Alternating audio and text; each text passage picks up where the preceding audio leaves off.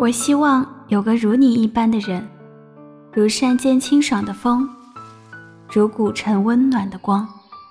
只要最后是你就好。我是莫糖。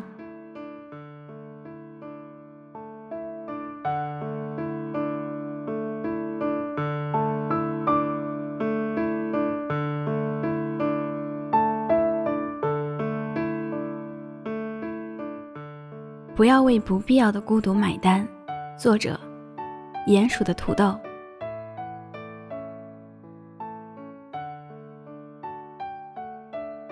我有一个侄女儿，现在读小学二年级，家里只有她一个小孩儿。我哥的手机里存了好多小姑娘自己拍的视频，比如介绍手里的小熊，这是我的好朋友，昨天我们去看莲花。小熊很高兴，我教他念英语，教他弹钢琴。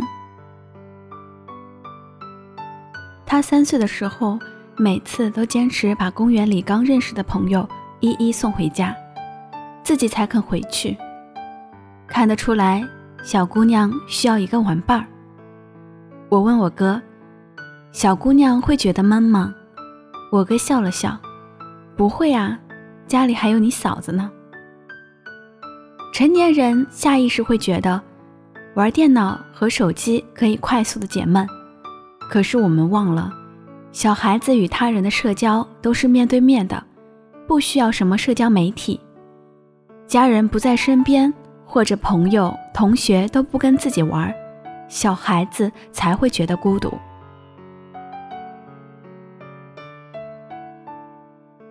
我不禁想起我们这些大人。现在还会觉得孤独吗？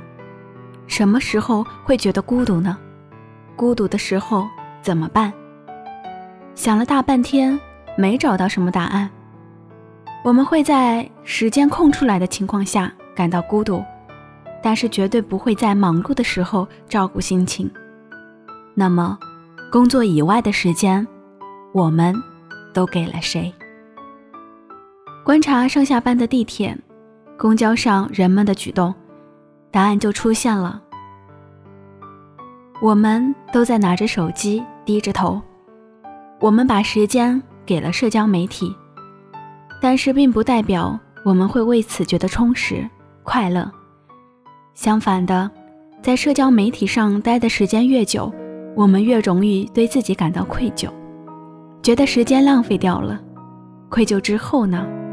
更多的。还是孤独，不得不说，这是一个很好的话题。我们不妨就来聊一聊社交媒体下的孤独。微博上的热搜不断的更新，它让我们知道了世界正发生着什么，可我们感到了疲惫。微信让我们的联系更加密切，我们却觉得。在对方的心理存在感仍然那么低，那么我们想从社交媒体里获得什么呢？一、存在感。马斯洛说过，自我实现是人类追求的终极目标，自我实现即存在感。可是我们的存在感在社交媒体上的表现，无非是与对方产生的联系。评论对方的消息，与别人聊微信，同时很害怕别人不回复自己的信息。在微信上查找附近的人，片刻便退出，清除自己的位置。或许从一开始，我们只是想获得关注而已。二，获得关注，倘若我们不想被别人注意到，那么我们吃的什么饭？不必晒到朋友圈里去，去海边度假也不会着急的告诉身边的朋友。那么，想获得关注的背后，则是自卑、在意和孤独。三，不用一个人，把一个人当成一支队伍，与深夜一人难眠是两种孤独。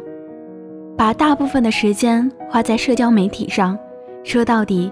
还是因为你太闲，人闲了就会觉得孤独和无聊，而社交媒体永远热闹，永远焦躁。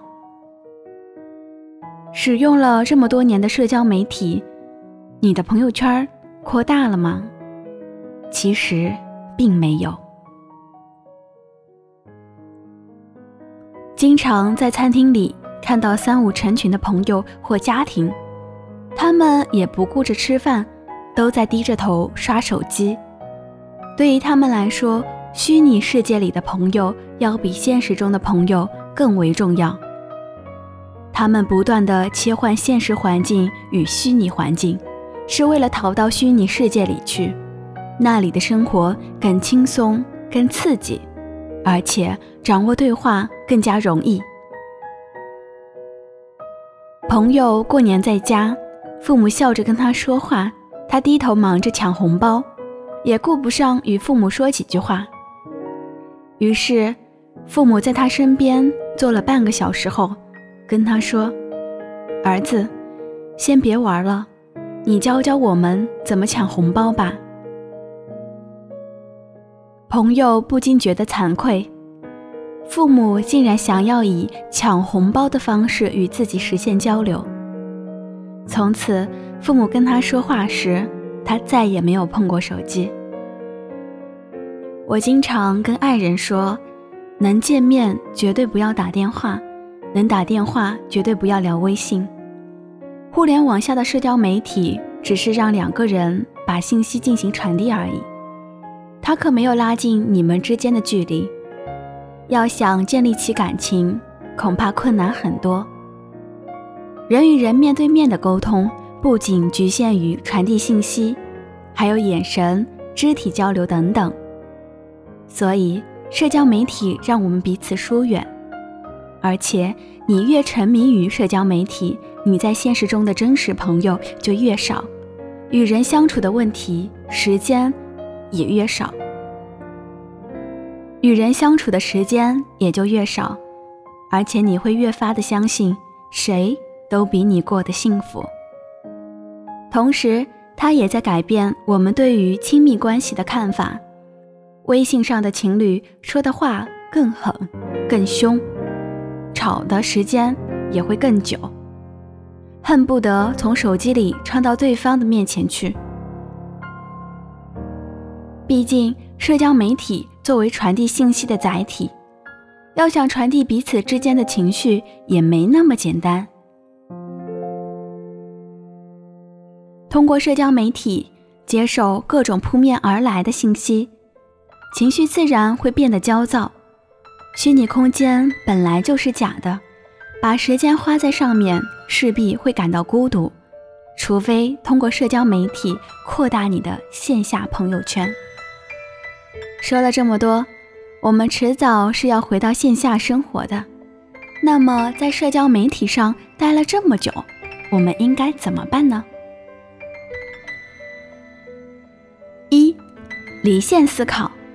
这是我在慢思考中掌握的知识点。光说回到线下生活也不行，还得有方法。书里面建议我们抽出固定的时间和不被打扰的时间来完成专注的工作和对话。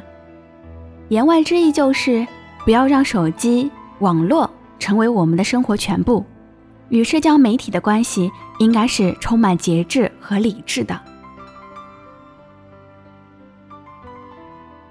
书里面有句话让人印象深刻：那些墨守成规的人，喜欢对定时离线的人品头论足，嘲笑别人使用耳机，或者说别人反社会。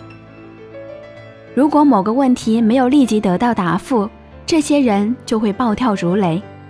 虽然那些问题可能早已在他们臃肿不堪的收件箱里待了整整一个星期。这些人需要你的同情和帮助。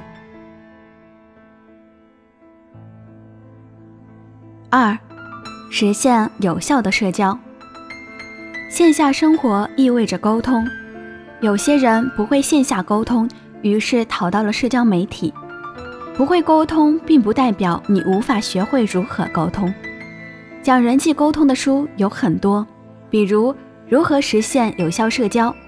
跟任何人都聊得来，沟通圣经，解决冲突的关键技巧等等。这些书籍都在教你如何去听别人的话，如何表达自己的语言。发生语言冲突应该怎么办？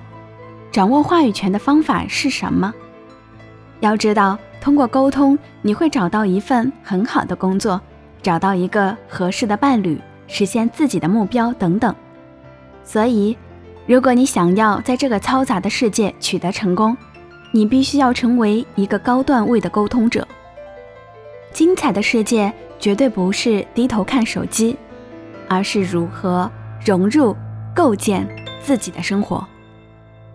不要让那些社交媒体改变了你自己，离他们远一点儿，才能离生活更近一点儿。